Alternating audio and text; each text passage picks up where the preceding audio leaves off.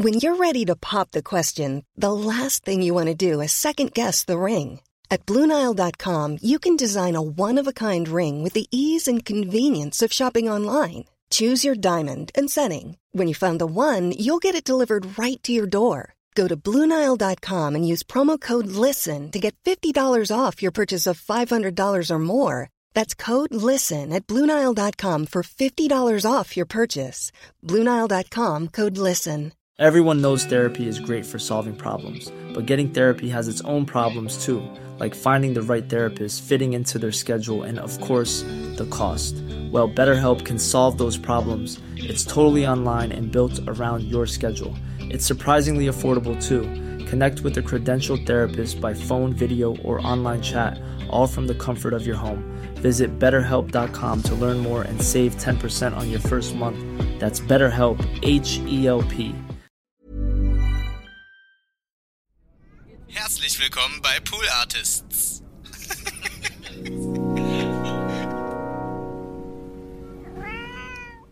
man denkt oft als Schreibende oder als Schreibende, dass man denkt, so 50 Seiten schaffe ich eigentlich immer. Ja. 50 Seiten kriege ich immer irgendwie hin. Und kriegt man nie hin. Das, das sind dann nach 10 Seiten, denkt man so, ach so, es sind erst 10. Wie man dann so, man dann so in die ins Wort, in den Wortcounter guckt Ja. denkt so, ach so, ach, ich bin noch gar nicht bei 50. Ey, ich hatte- schreibe doch schon den ganzen Ich hatte Tag. genau das und ich habe das Gefühl gehabt, ich habe mega viel geschrieben. Boah, ich, jetzt habe ich richtig was runtergeschrieben. Und dann habe ich geguckt und ich war auf Seite 11. und dann, äh, es war wirklich so demütigend, weil ich dann elf Seiten geschickt habe, obwohl Ja. ich 50 schicken wollte. Und Ja. habe dann gesagt, es sind jetzt elf Seiten, aber es fühlt sich an wie 50. In Katzenjahren sind es 50 Seiten, Ich schicke dann immer und denke so, ach, die merken die gar nicht. wenn es elf gute Seiten So, sind. eben. vielleicht auch, man muss vielleicht auch einfach elf extrem zähe Seiten schreiben, weil das wirkt dann wie 50 Seiten. Das ist ein super Trick. Ja. Outside pipe beer. Did you talk about your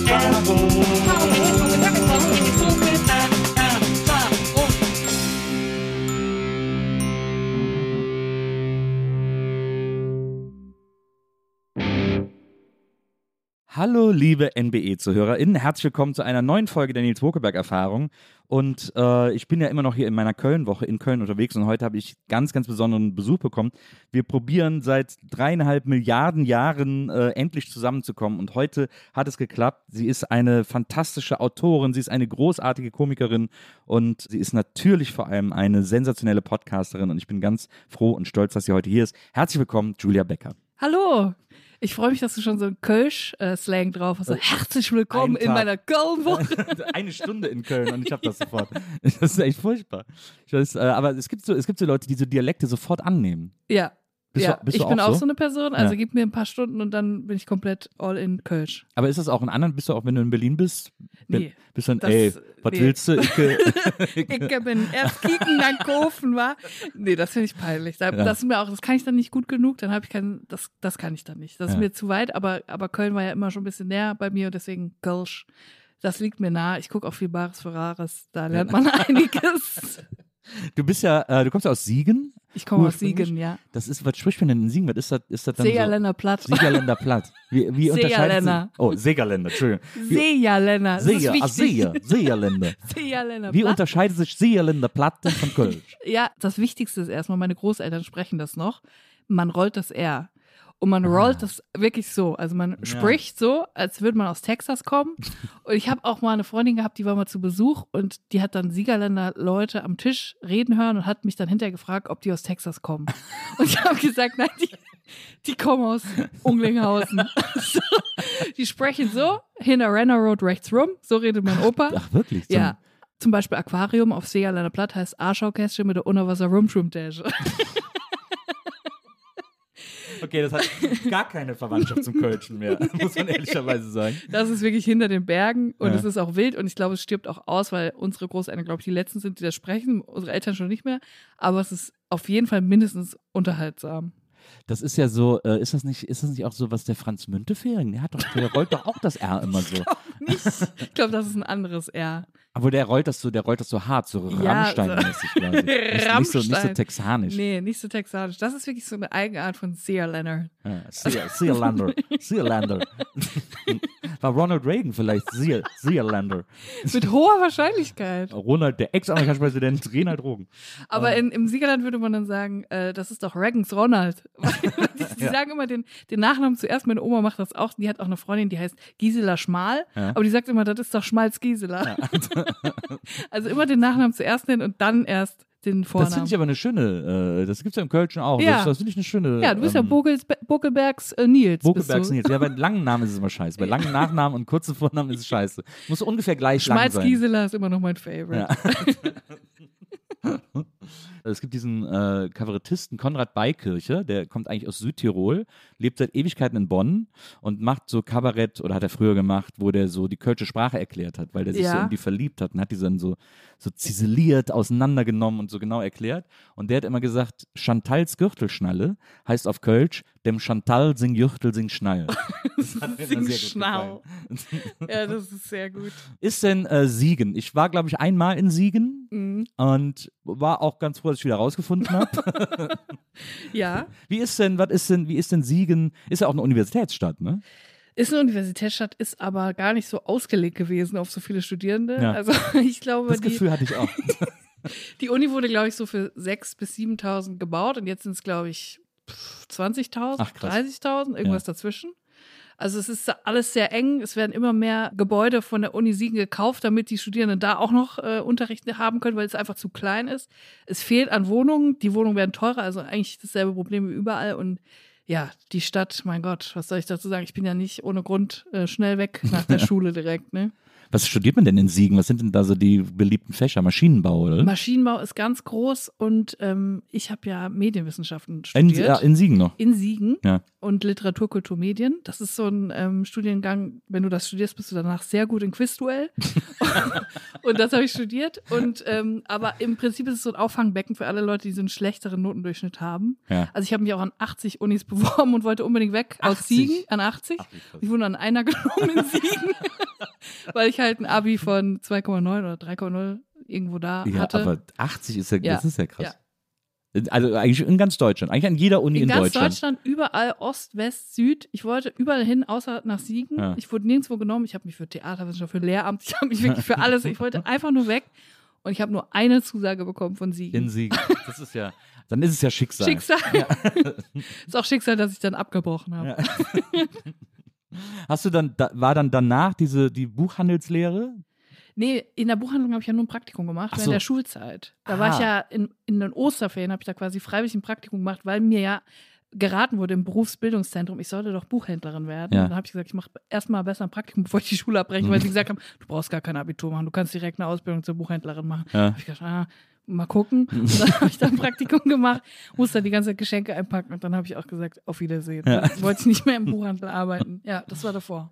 Das ist ja interessant, dass Buchhändler äh, oder Buchhändlerin ist ja auch so ein, ist für mich ein ähnlich abstrakter Beruf wie Apothekerin, Ja. wo man denkt, da braucht man so eine super komplizierte Ausbildung. Also ist ja auch bei Apothekerin so.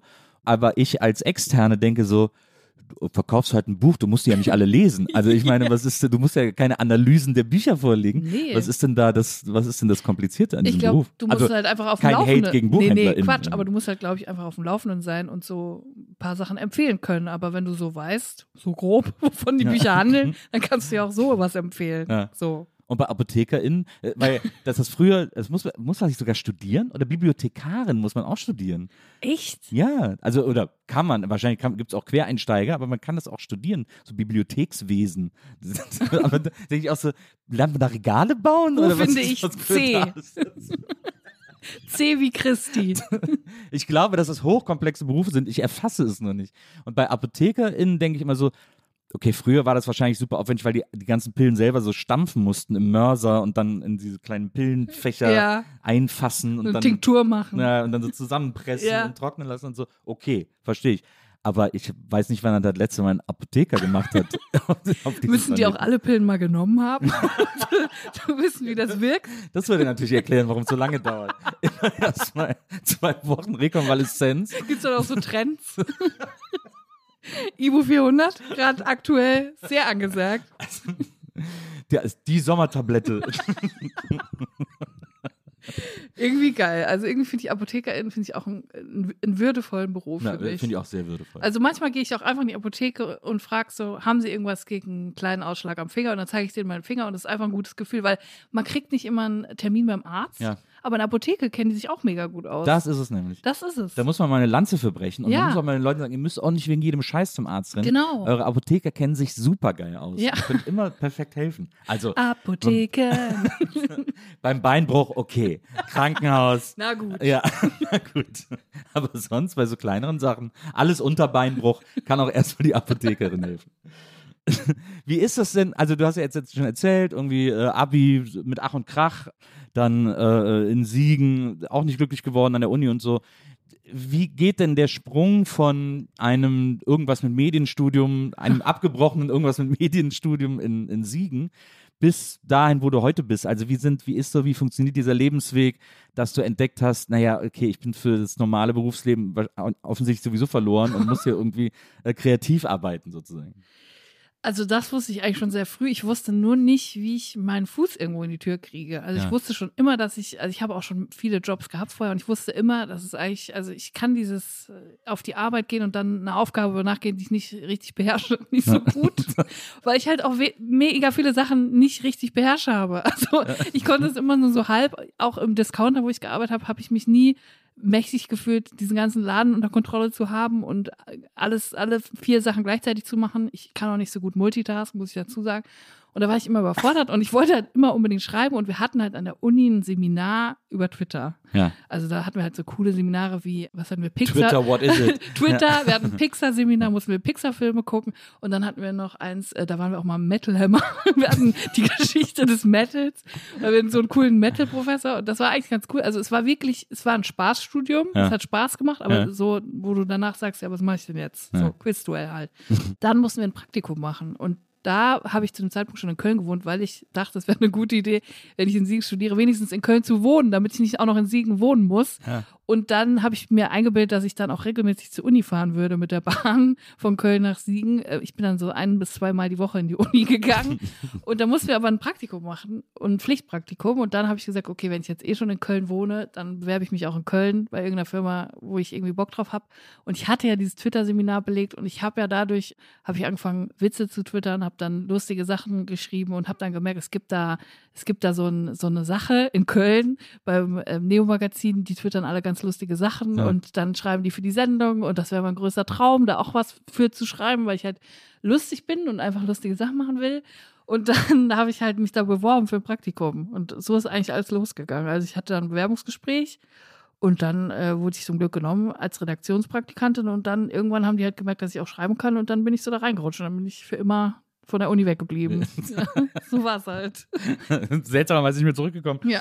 Wann hast du eigentlich festgestellt, dass du lustig bist oder dass das, dass das irgendwie funktioniert, wenn du, wenn du Gags und Witze machst, weil das hast du ja nicht auf Twitter festgestellt. Nee, ich glaube, das geht schon ganz weit zurück in meine Kindheit. Ich war schon immer lustig. Ja. Also ich war immer das lustige Kind, auch das anstrengende, nervige Kind, aber auch das lustige Kind.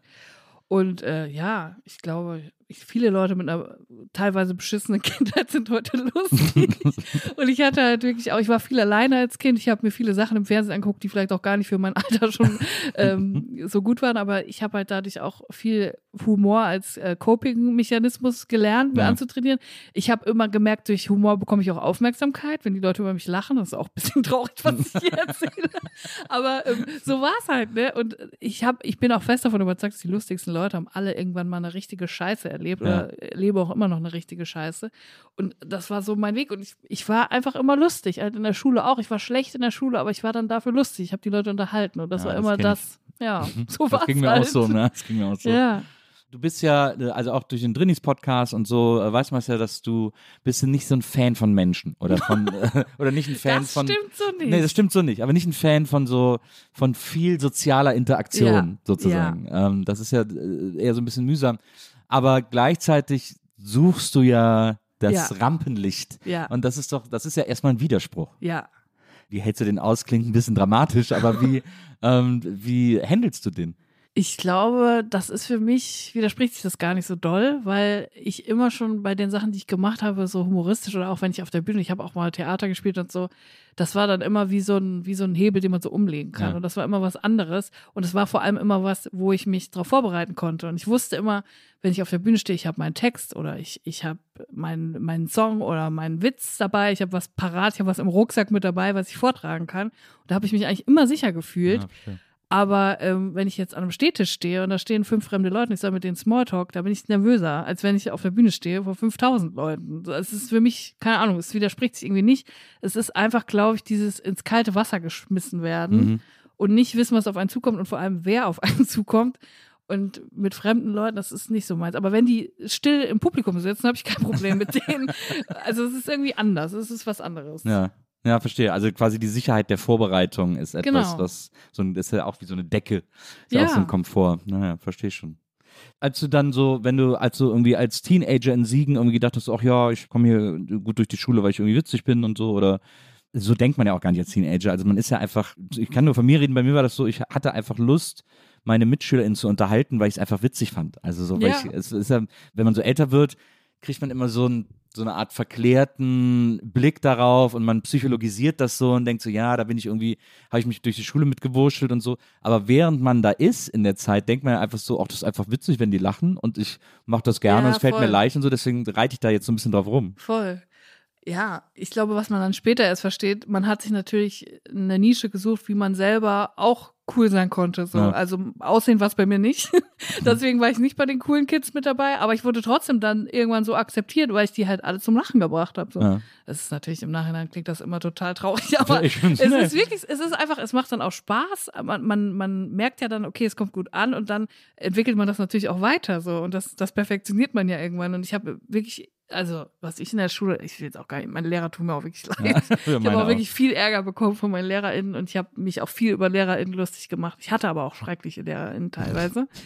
ist es natürlich auch cool, Leute zu unterhalten und für eine gute Stimmung in der Klasse zu sorgen Ja. und auch in der, in der Gruppe. Das macht ja auch was aus. So. Man Ja. will ja dann wenigstens den, den Ort in der Schule zu, zu einem Fun machen. So. Ja. Das war irgendwie cool. Wegen mir gab es mal eine Klassenkonferenz, wegen mir und Wegen zwei mir anderen. auch. Wirklich? Mit Schuldirektor und so. Ja, ja, ich habe einen Tadel bekommen. Naja. Na, ich hab, äh, also wegen mir und zwei anderen gab es eine Klassenkonferenz und dann hat meine Mutter äh, gesagt, was ist denn da los? Und dann habe ich sie erzählt und so. Und dann habe ich aber auch erzählt, weil dann so LehrerInnen, gerade so ältere, ne, die schon seit 30 Jahren unterrichten, also so, wo man so die Desillusion in erloschenen Augenlicht so 100 Meter gegen den Wind zieht. So. Ja. Die kommen ja in so eine Klasse und ich glaube, die sind so ab Tag zwei haben die schon direkt festgelegt, wer hier wer ist. Genau. Okay, das ist der Raudi, das ist der Klassenclown, Genau. das ist die ruhige. Die Schlafmütze. Das ist genau, das ist die Schlafmütze, das ist die Streberin und so Ja. weiter und so fort. Bei so Lehrern hatte ich natürlich sofort den Stempel Klassenclown, okay, ne? Also Ja. immer, der nervt immer Ja. Und deswegen hat das dann irgendwann dafür, und ich habe ja auch genervt, also keine Frage, aber es hat natürlich auch dafür gesorgt, dass mir gegenüber so eine Hypersensibilität bei den LehrerInnen entstand, dass Mhm. die dann angefangen haben, mich für jeden Scheiß ins Klassenbuch einzutragen. Für alles. Also Ja. Nils hat geatmet so in etwa. Ja, genau. Und dann weiß ich noch, bin ich einmal äh, bin ich auf Toilette gegangen, Frau, ich weiß nicht, Grober oder so hieß, kann ich auf Toilette? Ja, ja. Und dann gehe ich so raus und dann komme ich wieder, habe ich einen Eintrag ins Klassenbuch, entfernt sich unerlaubtes Unterrichts. und ich so, hä, ich habe sie doch gefragt und sie haben doch ja gesagt. Nee, du hast mich nicht gefragt. Ich so, hä? What? Dann hat die irgendwie so, hat sie es nicht so richtig wahrgenommen oder hat ja, ja, vielleicht jemand anders gesagt oder was auch immer, aber es, für sie schien es, als wäre ich einfach rausgegangen. Oh und und solche Gott. Einträge hatte ich dann. Dann habe ich das Ja. meiner Mutter erzählt und so. Und dann hat die gesagt, mhm, hat sich das alles angehört. Und dann war die Klassenkonferenz, da haben wir dann auch die Eltern eingeladen. Und dann halten die Lehrer ja erstmal so Gericht über die SchülerInnen, also so Ja. gemeinsam. Ja. Und dann kommen die Eltern dazu und dann wird denen das so geballt vorgetragen. Und da hat meine Mutter die zusammengefaltet. Da hat die gesagt, es ist nur Unverschämtheit, was sie hier abziehen und so. Ich kann ihnen bei dem und dem Eintrag sagen, was da los war. Und das gibt's ja wohl gar nicht und so. das ist aber cool von Ja, deiner das war echt Mutter. richtig. Die hat da richtig wie eine Löwin gekämpft für mich.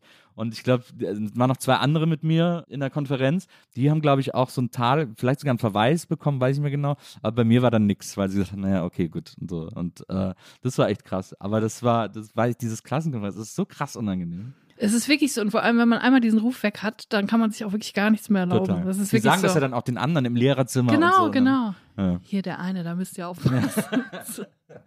Lieber einmal zu oft ins Klassenbuch eintragen. Genau. Das ist echt so. Ja, fand ich auch krass. Ich habe dann, ich habe immer Comics gemalt ab einem gewissen Zeitpunkt, Mm. weil das war sehr leise Ja. und alle hatten Spaß.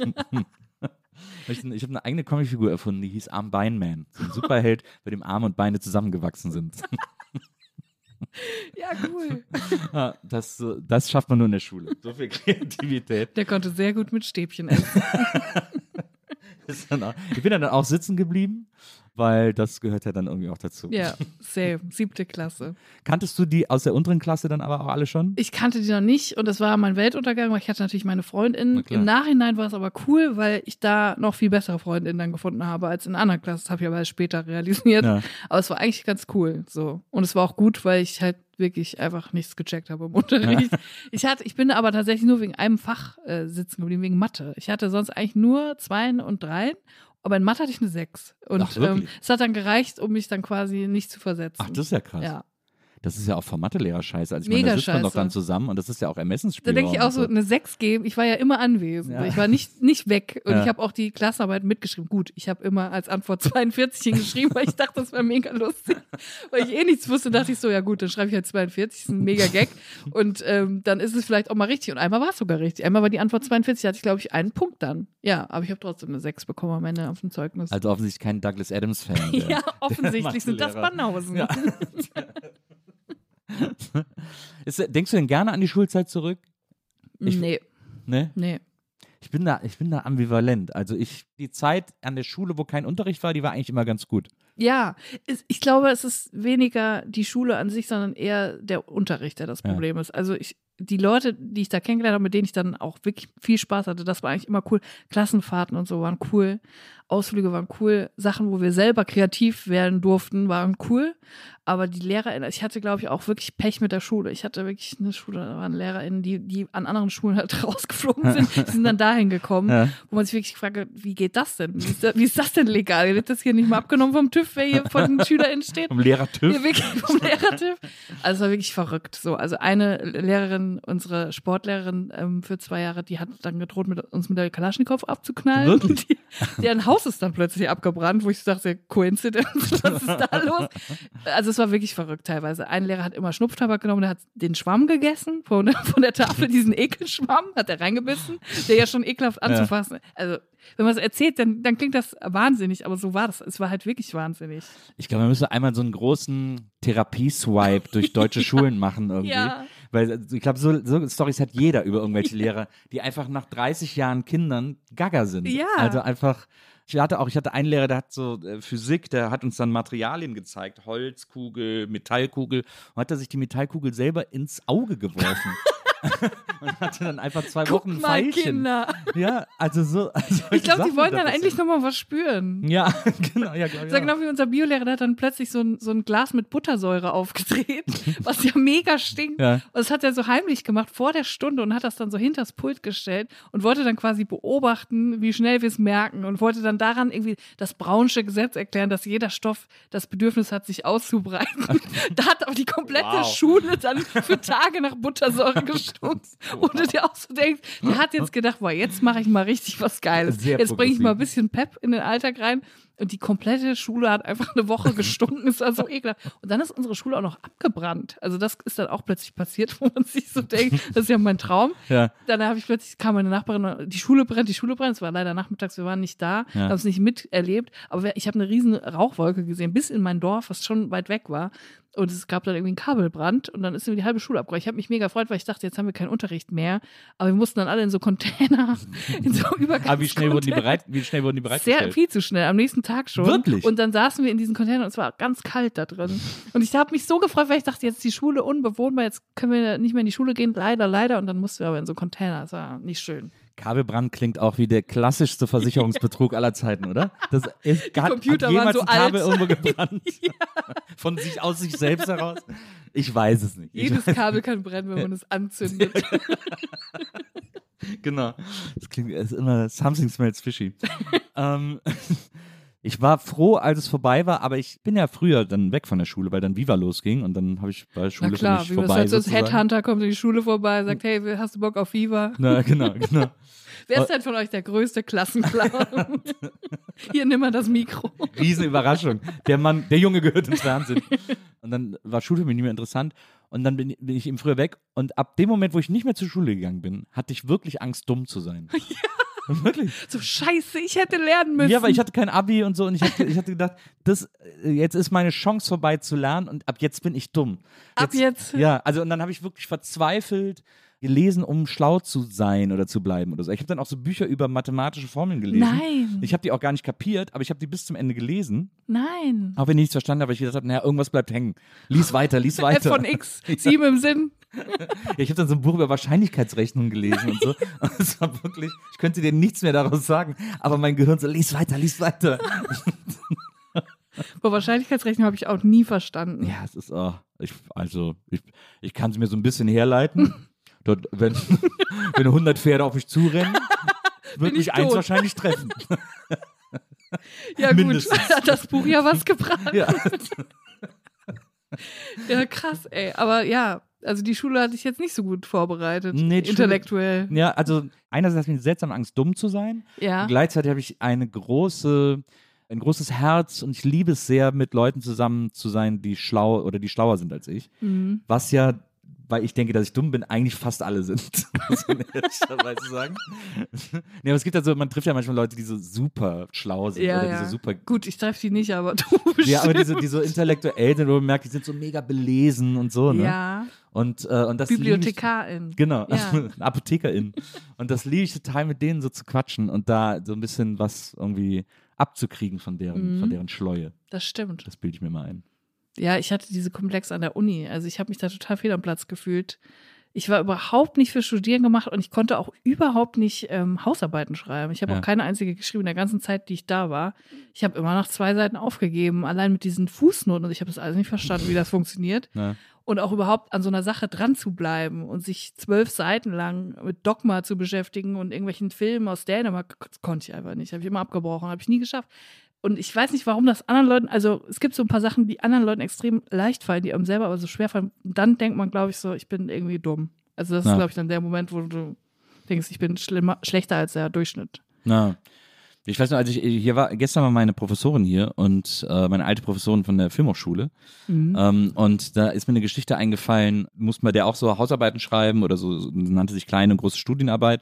Und da musste ich eine schreiben über New Hollywood Kino und wieder wie so durch so Filme, dass die Popmusik ins äh, Kino, ins Hollywood-Kino kam, weil ja ähm, Herr Ashby, der Regisseur, der äh, Harold und Maud gemacht hat, der hat ja diesen Cat Stevens Soundtrack. Und das war einer der ersten Filme, der so Popmusik als Soundtrack hatte. Gab's Mhm. ich liebe so, den Film, ich finde Ja. so schön. ja, und das ist ja auch so ein toller Soundtrack und so. Ja. Oder, oder auch äh, die Reifeprüfung mit Biss Robinson äh, ist ja auch so ein Pop-Song, der das erste Mal so Filmmusik war und das gab es vorher nicht. Vorher war alles immer gescored sozusagen. Mhm. Und dann habe ich da so eine Arbeit drüber geschrieben und das hat irgendwie auch Bock gemacht und dann bin dann auch sehr selbstbewusst in meine These gegangen und habe die irgendwie so erklärt, wie ich die so sehe und mit meiner meinem Filmhorizont äh, verargumentiert.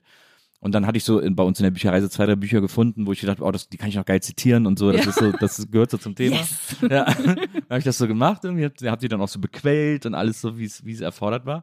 Und dann gebe ich die Arbeit ab und dann musste man zur Professorin und die hat einem dann die Note mitgeteilt und was sie an der Arbeit gut fand, was sie nicht so gut fand. Und dann hatte ich meinen Termin bei ihr und dann äh, hat sie gesagt, ja, Herr Bokelberg, ich gebe Ihnen eine 3. Und dann hab ich gesagt, ja, ist okay, bin, bin völlig zufrieden. Dann sagt die, was ich ja sagen muss, Sie können schreiben, das deswegen alleine war es ein Genuss, Ihre Arbeit zu lesen, so, das alleine reicht dann schon. Aber ich habe jetzt mal hier, äh, hier sind die Bücher aus der, äh, aus der Bibliothek, die Sie äh, äh, zitiert haben, hatte sie die Stapel. Und hier habe ich Ihnen mal die Bücher aus der Bibliothek geholt, die Sie alle noch wunderbar für Ihre Arbeit hätten gebrauchen können. Und dann holt die so einen riesen Stapel unterm Tisch hervor und stellt mir den da hin. Und ich so, oh, die, die muss ich übersehen haben. Haben wir beide herzlich gelacht. Bei Z war ich gar nicht. Da sieht man wieder, wofür man gute Bibliothekarin gebrauchen kann. Und hier sehen Sie, was Sie noch alles hätten tun können. genau. Oh mein Gott. Dann haben wir beide herzlich gelacht und sind auseinandergegangen und haben uns gefreut. Ja, aber eine 3 ist doch gut. Also eine mega 3 drüber dafür, dass es gefreut. einfach gut geschrieben ist. Ja. Ich meine, dass sogar Inhalt schlägt, war mir gar nicht bewusst. Da ich ja super weit überall mitgekommen. Manchmal hat man ja auch so eine Idee und dann denkt man auf einmal, boah, das ist genial. das hatte ich auch im, im Pixar-Seminar, sollten wir nämlich auch eine Hausarbeit schreiben. Und dann sollten wir uns einen Film und einen Aspekt raussuchen, Ja. über den wir schreiben. Und dann habe ich gesagt, ich schreibe auf jeden Fall über das große Krabbeln. Und, ich, und dann habe ich mir so überlegt, was könnte ich machen? Und dann ist mir die Idee gekommen, ich könnte ja über den Altruismus der Ameise schreiben bei das große Krabbeln. Fand ich so genial. Ja. Und dann habe ich das mir rausgesucht, habe das, habe schon mal ein Konzept dafür geschrieben, habe ich es dem Professor gezeigt. Der hat gesagt, das können Sie auf keinen Fall machen. Das ist viel zu Naturwissenschaft, das hat hier gar nichts zu suchen. Wirklich? Und dann habe ich gar keine Hausarbeit geschrieben, weil dann war ich beleidigt. Das finde ich auch die richtige Reaktion. Ich finde, er hat sich sein Recht auf deine Hausarbeit Dann hat er verwirkt. auch nicht verdient. Ja, er hat, er, hat, er hat sich das Recht verwirkt, einen Einblick in deine Gedankenwelt zu bekommen. äh, völlig richtige, völlig korrekte Reaktion. Ich fand bei das große Krabbeln immer weird, dass gleichzeitig Ants rauskam und die Ja, immer das so, habe ich auch nicht verstanden. Aber Ants war irgendwie uncool. Ja, es war- Ants war Pepsi. Pepsi. Ants war ja auch so, das war ja, wo die Ellen, der den gesprochen hat, das war ja so ein Echt? quasi ein Erwachsen, das hatte so was Erwachsenes. Creepy. Aber das dann das ist dann so im gleichen Fahrwasser wie das große Krabbeln und dadurch war irgendwie alles so komisch vermischt. Wie kommen die auf die Idee, dann zeitgleich an Käfersachen zu arbeiten? Gute Frage. Was soll das? Ich denke dann immer, ich denke immer, das ist dann so ein äh, Autor, der war bei einem Film dabei und dann haben sie sich zerstritten und er sagt, ich mache meinen eigenen Ameisenfilm. Jetzt wird er schon sehen, was er davon hat. Meine Ameise wird viel größer als eure. Meine Ameise wird neurotisch. Ah. Meine wird von Woody Allen gesprochen. Meine Ameise hat ein Verhältnis mit seiner Stieftochter. Ah, das wäre das wär ein schöner Pitch. Da wäre ich gern dabei. Ich hab, pass auf, folgende Idee. Hear me out. Apropos Hear me out. Du warst ja gerade äh, in New York. Ja, Ganz schön lang. War es Urlaub oder hast es da war irgendwie... Urlaub. Es war wirklich Urlaub. Ich habe mich da schon ewig drauf gefreut und wir waren zwölf ganze Tage da, ja. Wahnsinn. Wird das langweilig äh, nach zwölf Tagen? Nee, auf gar keinen Fall. Ich hatte danach wirklich so, als ich wieder zu Hause angekommen bin, hatte ich wirklich so ein gebrochenes Herz, weil ich wieder zurück Oh. wollte. Ich, ja, ich hatte noch so viel, was ich hätte gern ge- angeguckt, aber es war nicht Zeit für alles. Aber wir haben mega viel gemacht in den zwölf Tagen. Was hast du, was, was hättest du gerne noch gesehen, was du nicht geschafft hast? ich hätte gerne noch ein paar mehr Musicals gesehen. Ich habe nur eins angeguckt. Was Welches? heißt nur? Ich habe äh, Kimberly Akimbo angeguckt, was unglaublich geil war. Das habe ich auch ziemlich spontan gebucht, irgendwie noch am selben Tag, weil man dann irgendwie so günstigere Tickets kriegt zum halben Preis.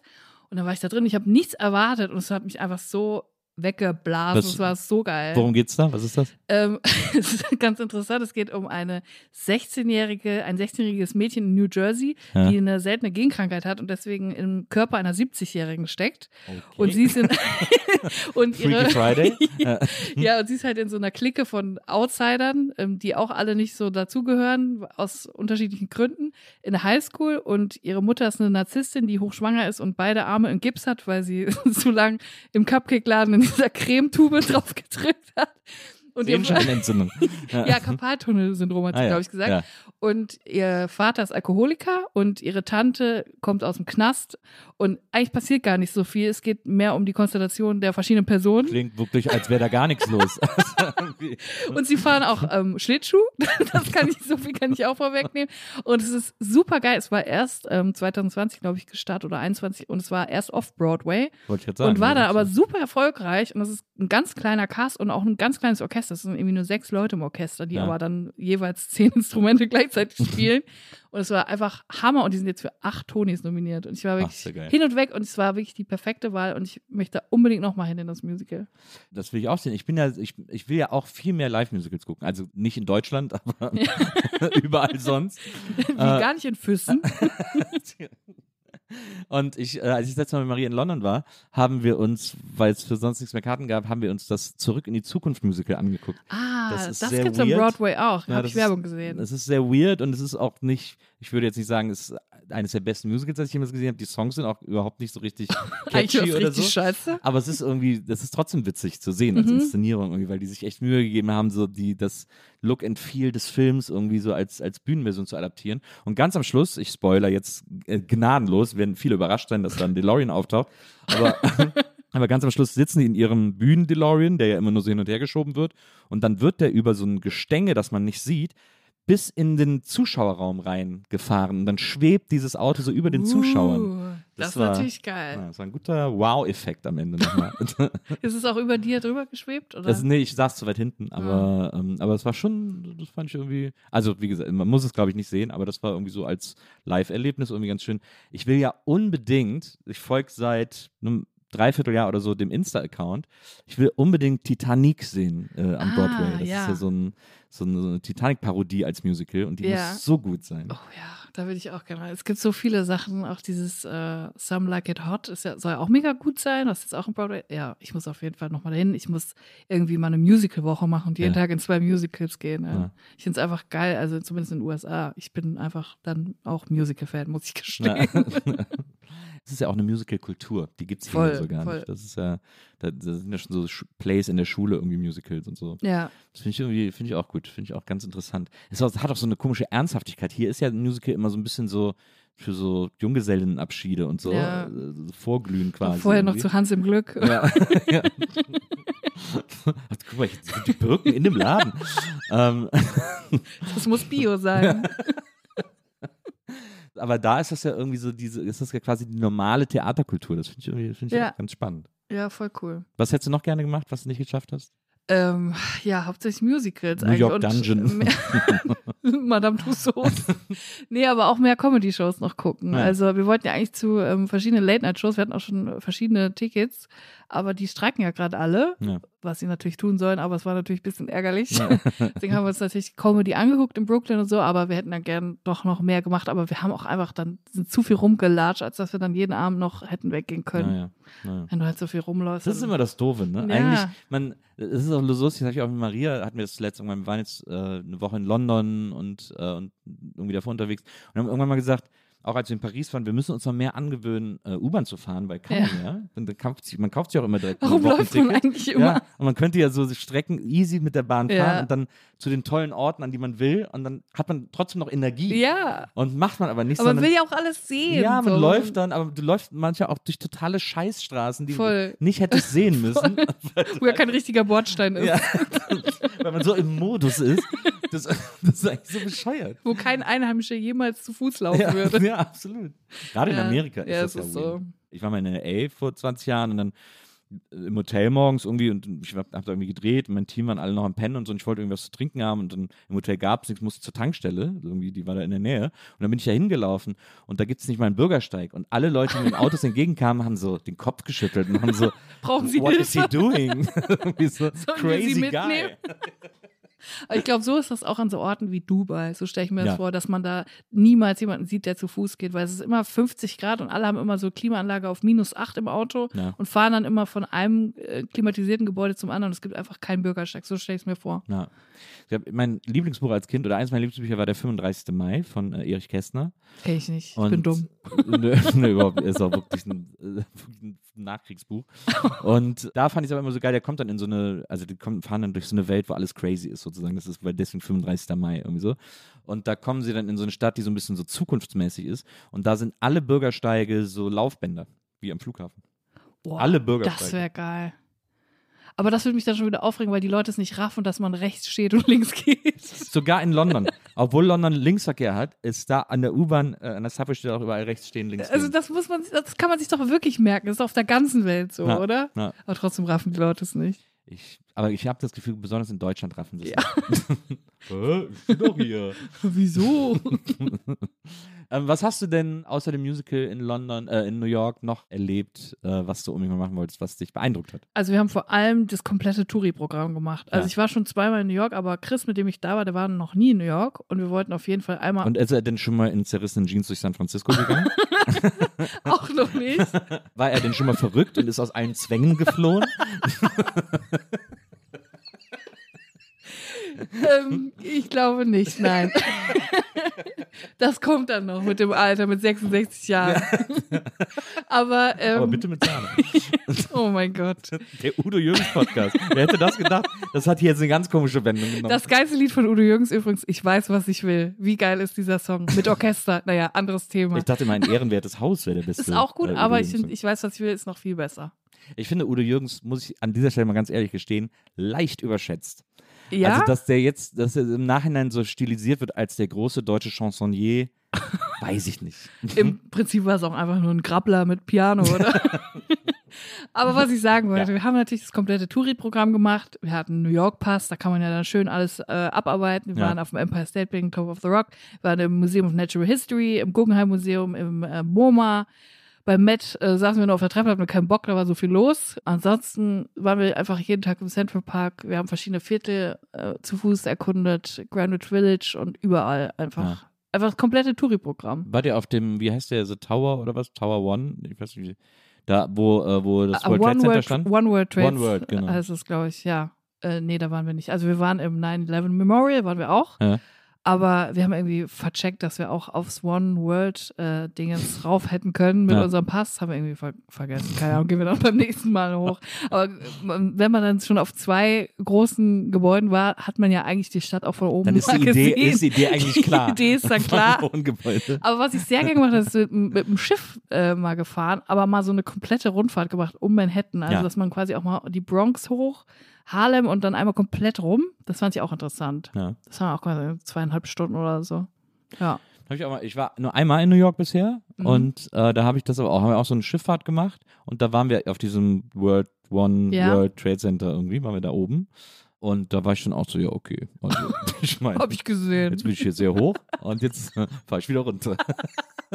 da hätte ich mir ein bisschen mehr, also es fing, es fing verheißungsvoll an, du kommst an diesen Fahrstuhl, da sind dann alles so LED-Screens Mhm. und dann bist du, siehst du quasi so Erde und wenn der Fahrstuhl nach oben fährt, ist so, wie du so an die Oberfläche kommst und sich alles entwickelt und so, so als Zeitraffer-Film irgendwie so. Und du stehst so mittendrin, da habe ich gedacht, oh, schon ganz gut, guter Anfang, weil auch der Eingang zum Fahrstuhl waren dann auch mit so Pappmaché-Steinen. Das wirklich so unter der, so Phantasialand-mäßig Ja. irgendwie.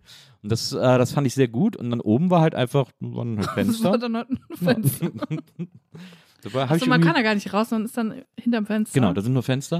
Also das habe ich dann, da, bei sowas bin ich dann immer so, das habe ich dann sehr schnell verstanden und dann ist er wieder. Dann können wir jetzt wieder runterfahren. genau, genau.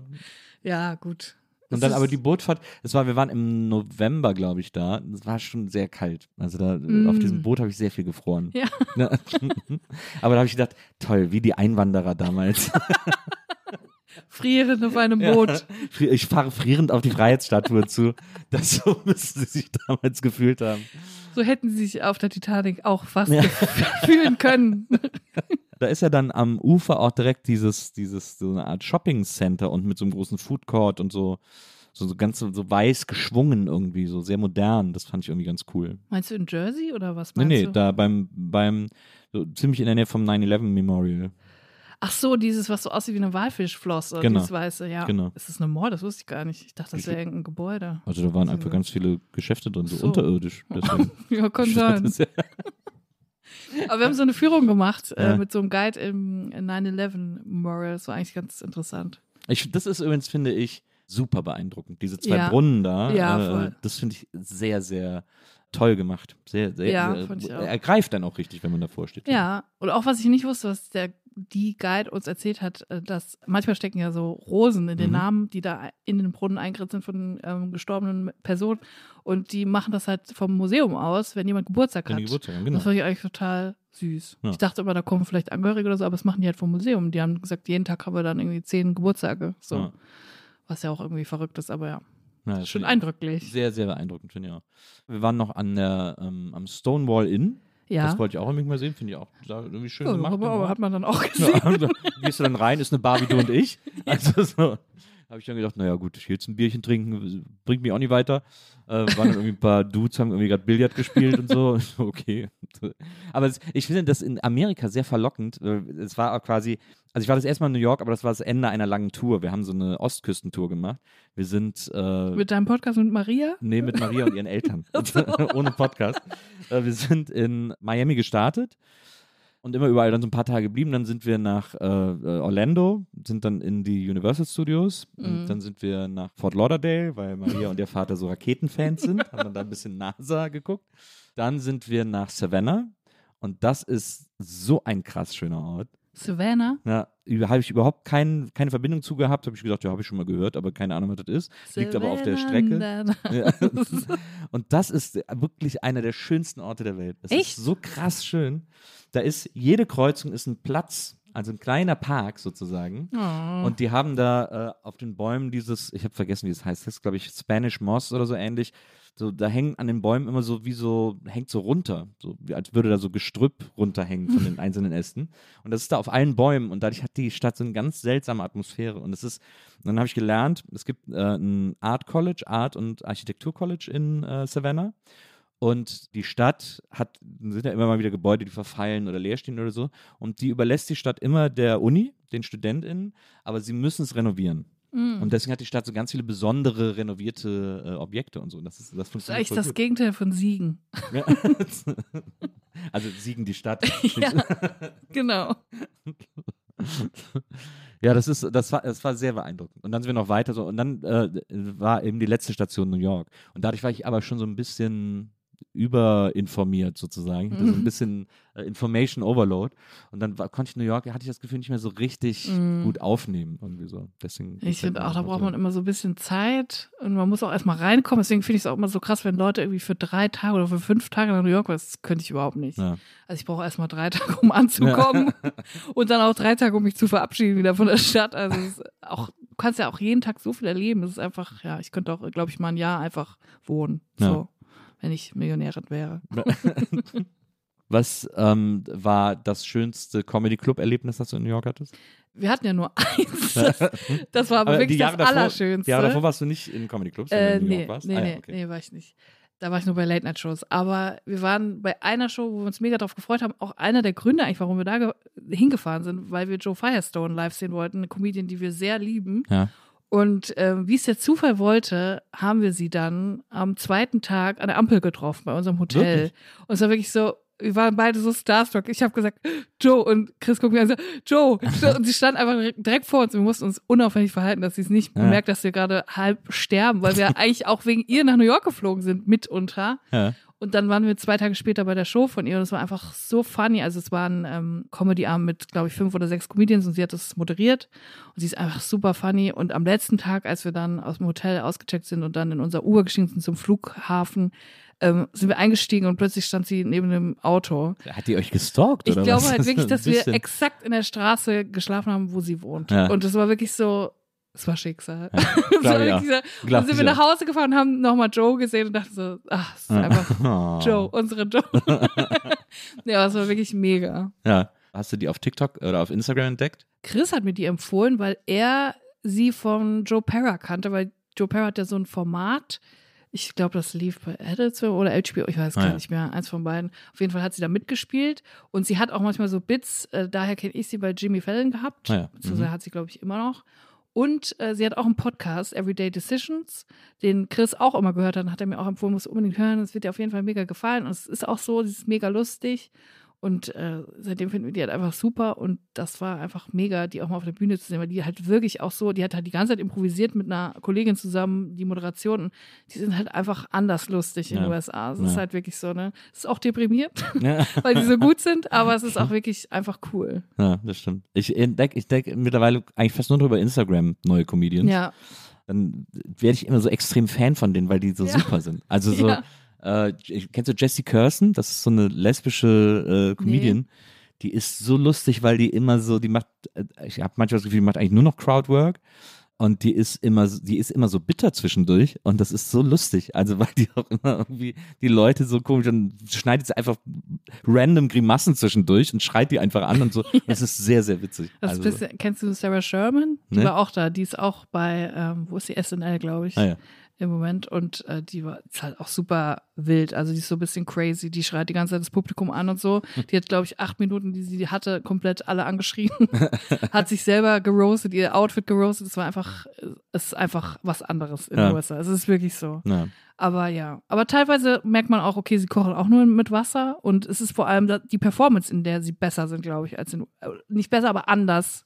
Sie haben so ein anderes, äh, so ein, ich, ich habe das Gefühl, in den USA sind alle, auch die Leute auf der Straße, sind alle immer Kamera-ready. Ja, also das- die könnten absolut, alle zu jeder Zeit dir ein Statement Ja. geben für deine Sendung, Ja. was mega on point wäre. In Deutschland so, äh, ja, ja, also ich weiß jetzt auch nicht, also ich ja auch, so spontan, keine Ahnung. Aber die sind alle immer so ready for entertainment. Das Total. ist so. Das ist so krass, wenn du so Vox Vox-Pops aus Amerika siehst, wo du so Straßenumfragen siehst, dann sind die sprechen wie gedruckt. Das Ja. sind einfach immer perfekte O-Töne. Kannst du so zitieren. Ja. Und hier irgendwie so, äh, also ich, da erwischen sie mich jetzt, aber. Darf ich meine Tante grüßen? Ja. Das ist echt krass. Ich habe auch lange überlegt, woran das liegt. Ich glaube, dass das eine, dass es äh, kulturell eher gefördert wird, weil Mhm. in Schulklassen auch Debating immer schon eine Sache ist und sowas Ja. alles. Aber so richtig drauf gekommen, woher es kommt, bin ich auch nicht. Aber das finde ich auch faszinierend. Das ist echt, Voll. Das ist echt total krass. Die senden alle. Das sind die echt, das sind die echt gewohnt von Tag eins. Ja, ich war, ich war, zuletzt in London mit Maria, weil sie mir zum Geburtstag einen Besuch bei John Mulaney geschenkt hat. Der ist Mhm. in London aufgetreten mit seinem Programm. Ist ja jetzt, glaube ich, als Special auch auf, auf Netflix. Das ist der, der im Rehab war. Genau. Ja. Das war, ist, ich glaube, das war original der lustigste Abend meines Lebens. Echt? Ich, ich habe in meinem ganzen Leben nie so viel gelacht wie da. Das, ich war einfach, ich habe geschrien vor Lachen. Und kennst du das, wenn du so viel lachst, dass du irgendwann so denkst, ah, ich habe gar keine Kontrolle mehr über die Gesichtsmuskeln und ich sehe gerade bestimmt gar nicht aus, als würde ich lachen, sondern ich Meine seh- Augen sind schon geschwollen. ja, ich sehe gerade wahrscheinlich aus, als würde ich einfach so verzweifelt den Mund aufreißen. So, hä? Und so, obwohl du lachst, denkst du so, das sieht jetzt bestimmt gar nicht mehr nach Lachen aus. So weil ein die Mundwinkel Blobfisch. gar nicht mehr hochgehen irgendwie. Sondern einfach nur der Mund auf. Ähm, Kannst aber, auch einfach direkt auflassen ja, eigentlich. eben. Aber das war echt, das war so gut. Der hat dann auch vorher, so äh, erste halbe Stunde vom Programm hat er auch improvisiert äh, mit Sachen, die er so an dem Tag irgendwie erlebt und gesehen hat. Und der ist da äh, durch den Hyde Park spaziert, in den, war in der Nähe vom Hyde Park. Und da hat er dann, Maria und ich haben es uns am nächsten Tag angeguckt, es steht wirklich da, und zwar nicht im Hyde Park, sondern am Hyde Park auf der Straße, steht ein Memorial für alle Tiere, die im Ersten und Zweiten Weltkrieg für England gestorben sind. Und das ist natürlich Die Tiere Comedy an der Gold. Front. ja, ja, Tiere an der Front. Das ist natürlich Comedy Gold, weil dieses Memorial auch so, da ist, glaube ich, ein großes Pferd und ich glaube, da ist auch ein Elefant und eine Giraffe und dann aber auch so kleine Hunde und irgendwie so. Alle Tiere, die da waren, sind da so hintereinander zu sehen. Kennst du nicht den Hamster-Schützengraben? so von Bristol. Hamsterhelm. Die Hamster von Oh. Bristol. Das war. Oh, eine äh, kleine Hamsterarmee, süß. Ja. Stell dir auch so, dass dann die, dass die gegnerischen Soldaten sagen, oh, guck mal, oh, wie süß, und dann sind das aber so, äh, dann sind das so Killerhamster. Die fallen die dann so an. Das ist der Trick. Na, Also England hat hauptsächlich mit Tieren gekämpft im Krieg. oder? offensichtlich. Also zumindest, zumindest war es ein großer Teil. Und dann auch wie lieblos, da, da ist wirklich der Hyde Park, ist anderthalb Meter entfernt. Man denkt so, es wäre schön, sowas in den Park zu stellen. Nein, wir stellen das hier mitten auf eine Verkehrsinsel auf der Straße. Damit die, auch die Autos das Mit sehen. Blick auf den Hyde Park, dass man denkt, es hätte schön sein können. Aber leider kein Park für euch. Und wer hat das finanziert? Irgendwelche, äh, keine Ahnung. Ich glaube, es steht sogar dran, wer das finanziert hat, aber ich, das kann, da kann ich mich nicht mehr dran erinnern. Tiere haben das finanziert. Ja. Tiere haben dafür gesammelt. Na, englische Tiere. Englische, Fasane. englische Fasane und die Corgis der Queen haben, haben zusammengelegt. Weißt du, die Corgis waren auch im Krieg? Ich, ja, ich, also ich kann mir schon vorstellen, dass sie so, eine, dass sie so Generalspositionen. Äh, Ich glaube, die haben sich aber nicht die Pfoten schmutzig gemacht. Das waren so nicht. Divas. ja, ja, das sind so diese, sind so diese Zeltgeneräle. Die, dann so, Die haben was zu sagen, aber wenn es dann gefährlich wird, dann rennen die schnell Ja, weg. Ja. Ja, Dann lassen die es schnell wegtragen. lassen, die, lassen die die Pferde vor. Und dann immer so die Uniform jeden Tag waschen und so. Und so, so der weiße Helm. glänzen. Hier ist mein weißer Helm. Oh. Warum sind sie so dreckig? Ja, ja, ich glaube, so waren die Corgis drauf. Auf Ja. jeden Fall. Ihr macht ja ähm, oft Snack-Empfehlungen bei den Drinnies. Ja, Äh, auch Amerika ein, ein wunderbares äh, Land zum Snacken, zum Ja. Wegsnacken. Äh, das ist ja auch da in den Supermarkt zu gehen und so ist ja auch äh, eine Offenbarung. das ist einfach große Liebe. Aber ihr wart im Hotel, das ist ja schade, da konnte man dann gar nicht so, konnte man sich gar nicht so, so Fertigmeals holen. Oder Ja, so. doch, weil wir waren im Hotel, da gab es kein Frühstück. Ja. Also es war eigentlich nur Zimmer und da gab es aber so eine kleine Kochecke. Ah. Also wir hatten so eine Mikrowelle. Da haben wir dann auch mal Mac and Cheese gemacht von Kraft in der Mikrowelle, Ja. was mega scheiße geschmeckt hat. Aber wir wollten es mal probieren. Ja. Ähm, ja, aber wir waren eigentlich relativ oft einkaufen, weil wenn du dann immer auswärts ist es einfach viel zu teuer. So, Ja. es war dann irgendwann zu teuer. Aber ähm, Man kann ja auch teuer einkaufen. ja, Stichwort. Whole Foods. Ja. Aber ist halt auch geil. Dieses Buffet bei Whole Foods. Ja, da boah, waren wir gar nicht drin. Wirklich Nee, nee, nee. Boah, das ist der Hammer. Ich war einmal, als ich das erste Mal in den USA war, da habe ich noch eine Freundin von meinem Vater besucht, die in Brooklyn wohnt. Und da waren wir im Whole Foods einkaufen, weil wir abends kochen wollten. Und ich glaube, wir haben irgendwie so einen, einen Korb gehabt oder so und haben dann irgendwie 300 Dollar bezahlt Ja, für so ein paar na gut. Zutaten, für ein Essen. Na, da habt ihr aber auch die Goldzutaten Gut, es war Fleisch und so, aber Ja. trotzdem, das, also es war irgendwie 2014. ja. Und ich, ich konnte das gar nicht glauben. Ich dachte, die haben sich versprochen an der Kasse. Ich konnte es gar nicht glauben. Gut, ich musste es zum Glück nicht bezahlen, weil ich gar nicht so viel Geld hatte, aber ähm, es war einfach verrückt. Ja. So. Aber es sind wirklich verrückt. Also New York sind wirklich verrückte Preise. Es sind so Das stimmt. Schweizer Preise irgendwie. Ja, ja, das stimmt, total. Und ich finde es in beiden Fällen schwierig, mir zu erklären, warum da alles so teuer ist. Ich war letztes Jahr in Ja. Lausanne, also nicht in Lausanne, sondern in Evian. Ja. Und das ist ja am Hast du noch Genfer- Wasser abgezapft? Da habe ich, hab ich Wasser, habe ich sogar ja Fotos sogar am hier Original Evian. Evian Wasserhahn, habe ich, hab ich Wasser gezapft. Und das ist äh, am Genfer See, genau gegenüber von Lausanne. Ja. Und dann äh, sind Maria und ich, äh, waren dann im Hotel in, in Evian und war irgendwie alles wunderbar und sind dann immer nach Lausanne rübergefahren tagsüber. Und da haben alle gleichen Sachen gleich dreimal so viel gekostet wie in Evian. Ja. Das ist doch crazy. Es ist crazy. Ja. Es ist wirklich crazy. Auch Bahnfahren in der Schweiz das ist super teuer. Ja, Ja, so ist es halt. ja, ist nicht okay. Ist nicht okay. Nicht okay. Nee. Apropos Snacks, äh, Mhm. deswegen, äh, deswegen habe ich hier ein bisschen hingeleitet. Bei, äh, bei der Nils Burgenberg-Erfahrung kriegen alle meine Gäste am äh, Ende der Sendung, oder beziehungsweise eigentlich, wenn die Sendung schon vorbei Ein ist und es Snack? keiner mitbekommt, nee, kriegen immer eine Platte von mir. Ich kaufe immer, ich suche Oh. für alle immer eine Schallplatte aus und pack die ein. Maria hat extra Geschenkpapier angefertigt und so weiter und so fort. Es Oh. kriegt dann auch extra Beutel und dann gebe ich denen das mit und mache es extra nicht in der Sendung, damit es nicht so ein so, so, damit es so nicht so wirkt, als hätte ich es für die Sendung gemacht. Aber heute gibt es eine Ausnahme äh, bei der Geschenkübergabe, denn ich habe keine Platte für dich, ich habe leider keine Platte für dich, so, hey, wenn Heidi Klum Musikgeschmack hätte, ähm, sondern ich habe was ganz Besonderes besorgt und deswegen will ich dir das unbedingt in der Sendung übergeben. Den Beutel kriegst du natürlich trotzdem, Yes. äh, die, die große NBE-Tasche. Der ist geil. Aber was ich hier drunter habe, ist, für- ist etwas, was dein Snackherz Ist es eine Torte? erfreuen wird. Nein, es ist keine Es ist Torte. riesig. Es ist ein extra angefertigter Snack für dich Was? für uns, für dich. Und Jetzt zwar von, von der äh, weltbesten Konditorin aller Nein. Zeiten. Theresa? Theresas Kuchen, Theresa Knipschild. Äh, bekannt aus Hier und Heute und so weiter und so Oh fort. mein Gott, eine ich- Ikone. Der habe ich gesagt, dass du heute hier bist und, äh, und dass ich dich gerne überraschen würde. Dann hat sie gesagt, dann ist sie gerade eben noch vorbeigekommen, hat mir diesen Karton überreicht. Mit diesen Köstlichkeiten. Ist das nicht der Hammer? Oh mein Gott. Oh mein Gott, Cookies, Ja, Black and White Cookies. Was ist das denn das Geiles? sind so die, lieb, die weiß, dass ich Fanta-Kuchen liebe und jetzt hat sie Fanta-Kuchen-Muffins gemacht. kleine Kleine Fanta-Kuchen-Muffins. Fanta-Kuchen-Muffins. Und Amerikaner. Oh mein Gott, ich sterbe. Ich wollte gerade Zuckerdetox machen, weil, weil Das wir in mir leid. Amerika Musst du waren. ein bisschen verschieben. Scheiße. Oh mein Gott, Theresa ist die allerbeste. Ja, das, also hier an dieser Stelle wirklich nochmal ein riesengroßes Herz und viel Liebe an Theresa, die mir die gerade eben in die Hand gedrückt hat und äh, ich gesagt habe, was kriegst du dafür? Hat sie gesagt, das habe ich so gerne gemacht. Hier. Nein. Äh, also das ist wirklich, äh, ist, ist mir das Herz aufgegangen. Folgt Theresa auf Instagram. Ja, Theresa ist die Beste. Sie backt fantastische Sachen. Guckt sie auch im, im ARD-Buffet. Ja. Wo ist noch hier und heute oder wie heißt Genau, hier und heute, ARD-Buffet. Und sie hatte, glaube ich, auch eine eigene äh, Backsendung. Ja, äh, schmeckt. So. Ja, egal. Aber so ist auf jeden Fall alles, was sie macht. Ich verlinke das Guckt nochmal. euch alles an, was sie macht. Äh, und sie hat uns heute hier mit diesem. Ich glaube, schmeckt immer heißt die Sendung. Schmeckt. Schmeckt und dann irgendwie Punkt, Punkt, Punkt, Ah, ja. immer oder so. Guckst du eigentlich gerne, das habe ich mich nämlich gefragt, weil das eine große Leidenschaft von mir ist. Ja? Ich gedacht, das könnte, könnte ich mir vorstellen, dass du da auch, guckst du gerne so Marktsendungen? Ja, Ja. so Kassencheck und so. Genau. Ja, klar. Ja, auch die Sendung Ja, klar. Markt im dritten und Ja, so. immer wir, haben ja auch eine Rubrik im Podcast, äh, die Ser Service-Theke. ja. Da ähm, versuchen wir auch Verbrauchertipps zu geben. Was war der letzte gute Verbrauchertipp, den du selber gegeben hast? Äh, oh Gott, das ist schon lange her, dass wir es gemacht haben. Ich glaube, das Letzte, was wir in der Service-Theke, also was wir auch machen in der Service-Theke, ist Leute warnen bei Produktrückrufen. Und ich glaube, das Letzte, was wir gemacht haben, ist, äh, sie gewarnt haben, dass die Teufelsmaske von Teddy, Ja. Die, die, die zurückgerufen worden, weil die nämlich in Flammen ausgehen kann.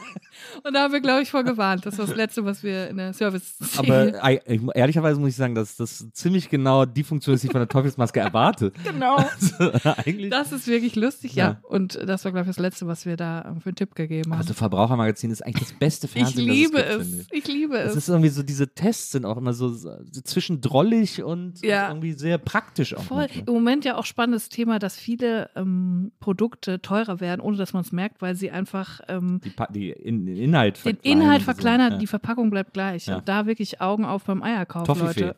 Wirklich. Hat eine Reihe weniger oder irgendwie so. Wirklich? Ja, irgendwie. Ich Nein. Glaub, ja, doch, ich glaube, ich glaub, bei Toffifee war es, dass die, ohne dass man es gecheckt hat, haben die irgendwie eine halbe Reihe entfernt und so angeordnet, dass man es nicht. Das dass ist krank. Dieses, dieses mathematische Ding, wie wenn man bei der Schokoladentafel ein Stück abschreibt. Mathematiker wieder. Aber du hast doch ein Buch gelesen über Wahrscheinlichkeitsrechnung. ja, aber wie wahrscheinlich ist es, dass Toffifee eine Reihe wegnimmt? Also da, da wurde ich nicht drauf vorbereitet. Hätte ich wirklich nicht gedacht. Das Stimmt, du meinst dieses, dieses Schokoladen, wo es plötzlich Ja. ein Stück über ist. Ja, also wo man denkt, ich habe eine unendliche nein, Schokolade. Nein, wo es ist, man, man schneidet eine Ecke ab, Ja. dann nimmt man die weg und plötzlich ordnet man den Rest der Tafel neu an und dann ist sie plötzlich wieder ganz. Ohne, Nee, ja, da, aber- aber, das Stück fehlt, aber die Tafel ist trotzdem ganz. Ja, genau, das meine ich. Du hast ja dann ein Stück Das über. ist so krank. ja, aber deswegen ist ja, deswegen denkt man doch immer, es wäre eine Aber unendliche es Schokolade. Macht, das macht mich krank, Nils. Ich kann das nicht. Ich kann das überhaupt nicht. Ich kann damit nicht umgehen. Ich liege nachts wach. Ich verstehe das nicht. Und ich verstehe das mathematisch nicht und physikalisch auch nicht. Und ich, das macht mich wirklich krank. Ja. Aber wenn ich das übrige Stück esse und das dann einfach nochmal mache, dann- ich Wie muss oft doch, kann ich das ja, ich machen? muss doch eine unendliche Schokolade haben. Wie hoch ist die Wahrscheinlichkeit, dass sie unendlich ist? Kannst du mir das sehr, sagen? sehr gering. F von X? Also f von x, aber ich, aber in meinem Kopf, also wenn ich das sehe und denke, die sieht genauso aus wie vorher, es ist nur plötzlich ein Stück übrig, dann ist doch die logische Konsequenz eigentlich, dass sie unendlich sein muss. Muss, also sind alle Tafeln Schokoladen unendlich. Ja. Und man muss aber nur wir essen sie einen falsch. Euro Na, zahlen. wir essen sie falsch. Hätte ich das wir gewusst, ey. Hätte ich doch nur eine gekauft. wir essen sie vom falschen Ende her.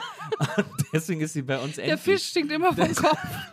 Deswegen ist sie bei uns endlich. Mathematiker kaufen sich eine Tafel im Leben.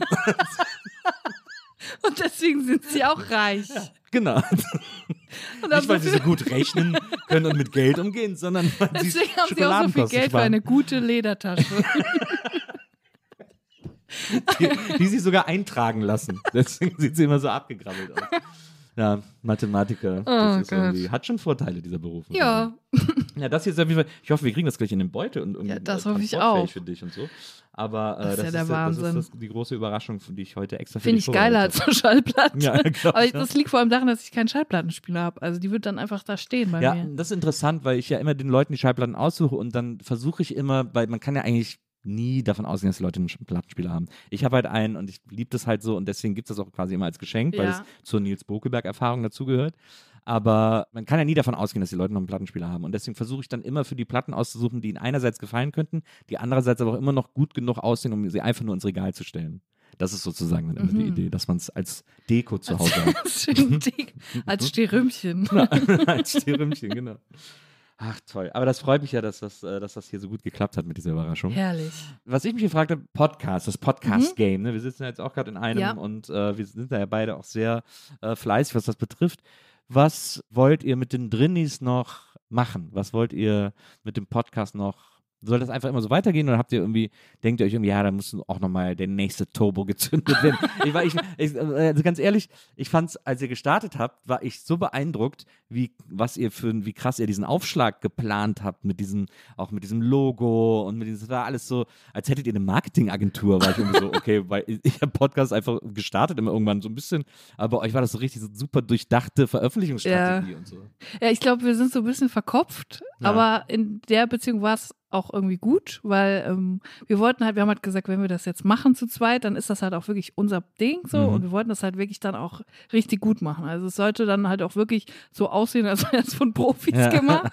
Und da haben wir uns halt auch wirklich Mühe gegeben, haben halt auch erstmal ein bisschen Geld investiert und dann eine Illustratorin und jemanden, der halt das alles macht, dass es halt auch gut aussieht, dass wir halt dann auch wirklich mit einem guten Gefühl das irgendwie starten können. Und Ja. Klar, man kann es auch einfach machen, man kann es auch einfach mal, einfach mal loslegen und so. Aber ich glaube, wir sind dann dafür dann doch zu verkopft und wollten einfach, dass es irgendwie cool ist. ja. Ja. Aber, was, aber wo soll das hingehen? Was ist die nächste Ach, das, Verkopfungsstufe? es muss gar nicht mehr, also es ist ja jetzt schon irgendwo, wo wir gar nicht äh, gesagt haben, da müssen wir hin. So, Ja. also es ist irgendwie verrückt geworden. ja. Wir haben immer gesagt, wir werden niemals live was machen, weil wir immer drin bleiben. Aber wir haben gesagt, wenn wir mal live gehen, dann direkt in der längste Sache.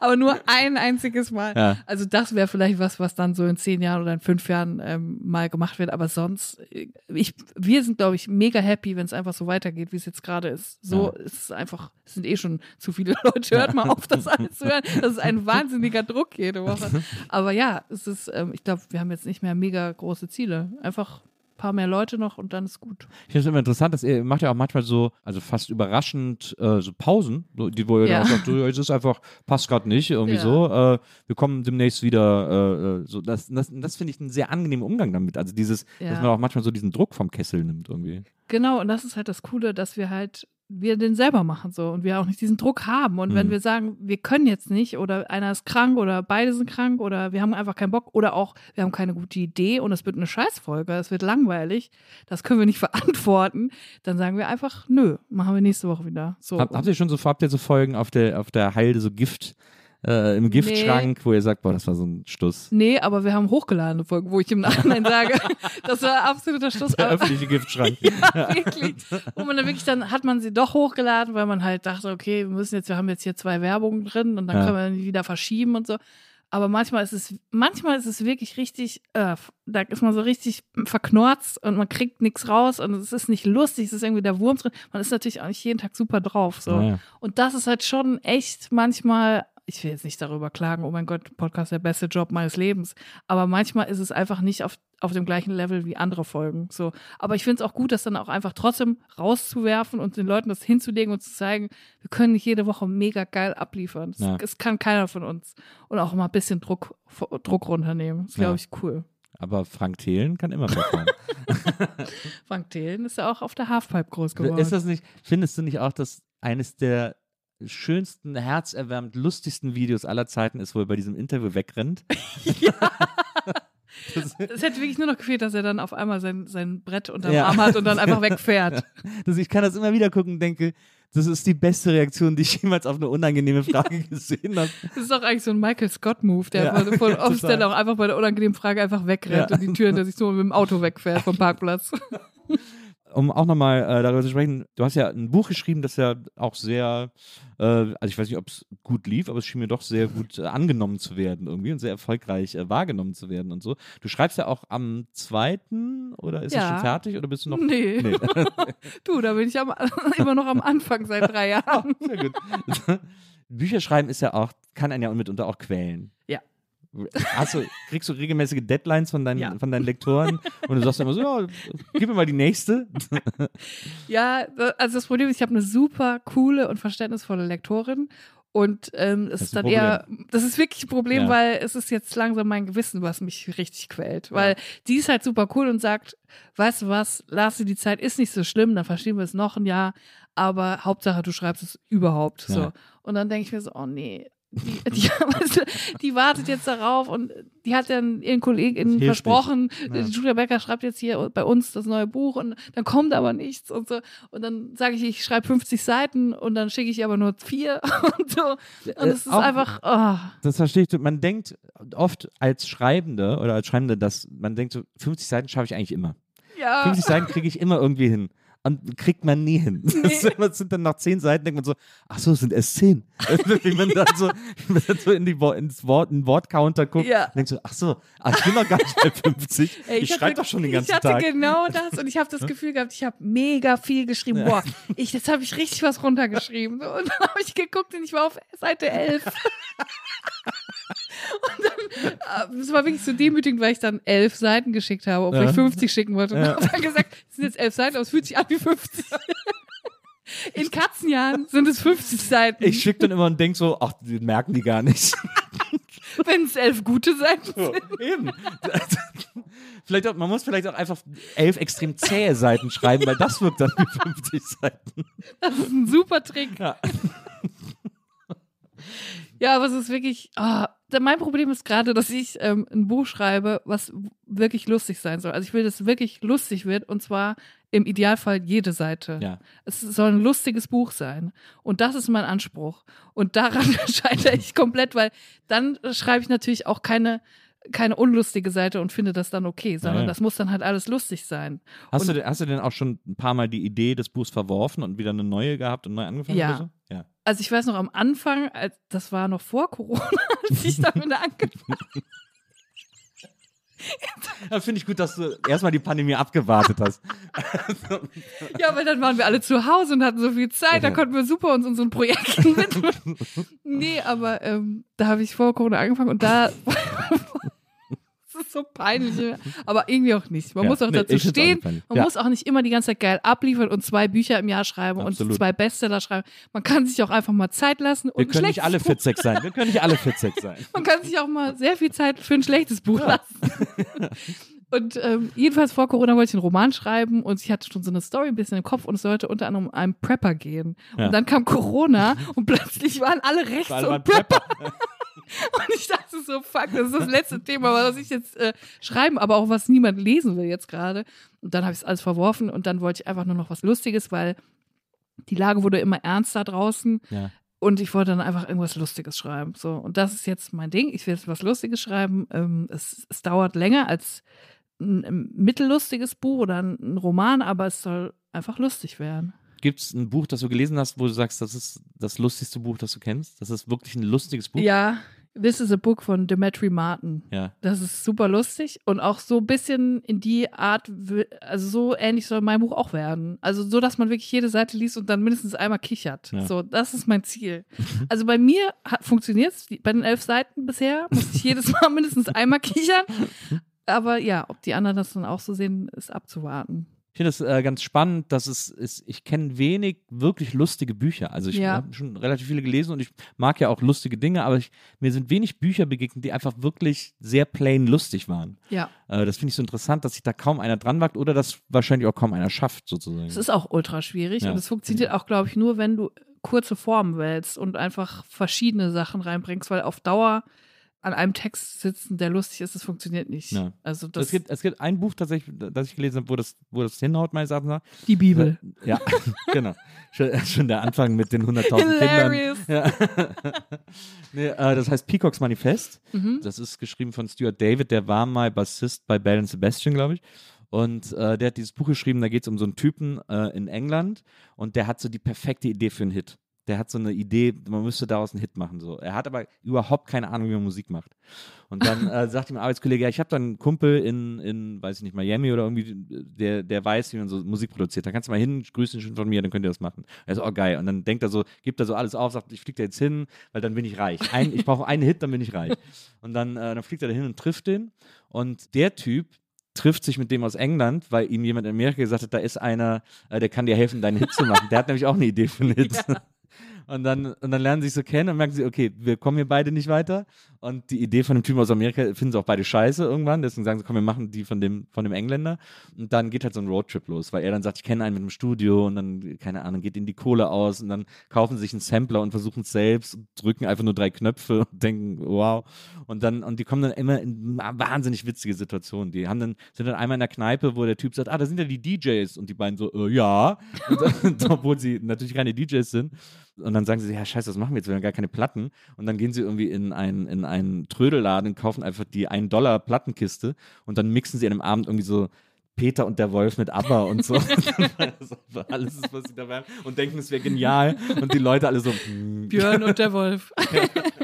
Also es ist, es ist wirklich ein sehr, sehr witziges Buch. War auch, glaube ich, mega erfolglos. Ähm, aber es, da habe ich echt einfach auf wirklich fast jeder Seite gelacht. Das ist doch einfach herrlich, Finde oder? Wenn man sowas hat. Wenn man dann einfach sagt, oh, jetzt endlich wieder nach Hause kommen, mein lustiges Buch Total, lesen. total. Das ist so Das geil. Seth Rogen-Buch auch. Hast du das mal gelesen? Nee. Der, hat ja, der hat so ein Buch geschrieben mit so irgendwelchen Geschichten, an die er sich erinnert. Ist auch super. Ist auch mega witzig. Ich finde den auch ein super Typ und so. Und der, ist, das, der erzählt das so cool. Ist auch sehr lesenswert. Also kann ich dir sehr empfehlen. Sehr gut. ja. Schreibe ich auf. Kann ich was abschreiben aus dem Buch? Das ist, glaube ich, eine dumme Frage. Ich stelle sie trotzdem. ähm, so sind wir so, Schulabbrecher. so, ich darf's ja. Ich kann, ich kann keine schlauen Fragen stellen. Was macht mehr Bock? Performen. Also du machst ja zum Beispiel bei Caroline Kebekus öfters äh, in der Show mit und so. Performen, Sketche mitspielen, auch ein bisschen schreiben oder Podcast machen. Oh, das ist gemein.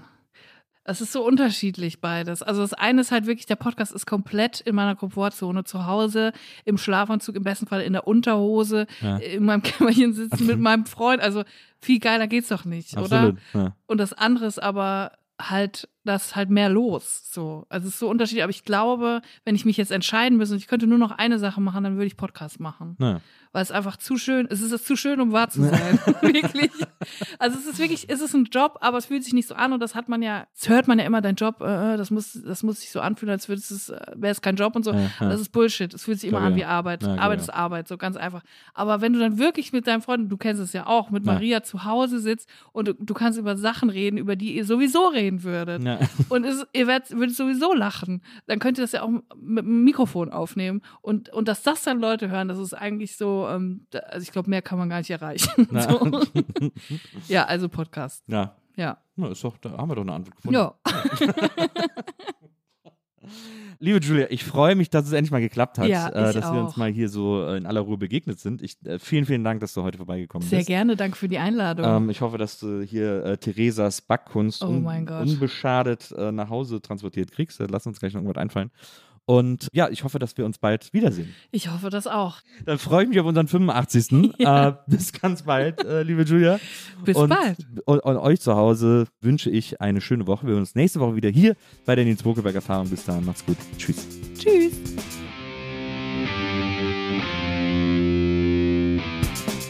Die Nils Bokeberg Erfahrung. Von und mit Nils Bokeberg. Eine Produktion von Pool Artists. Team Wenzel Burmeier, Lisa Hertwig, Maria Lorenz Bokeberg, Frieda Morische und natürlich Nils Bokeberg.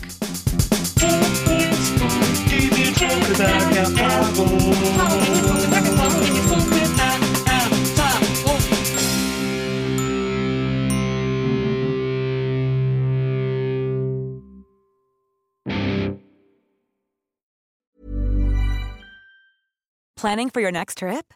Elevate your travel style with Quince. Quince has all the jet setting essentials you'll want for your next getaway, like European linen, premium luggage options, buttery soft Italian leather bags, and so much more. And is all priced at 50 to 80% less than similar brands. Plus, Quince only works with factories that use safe and ethical manufacturing practices.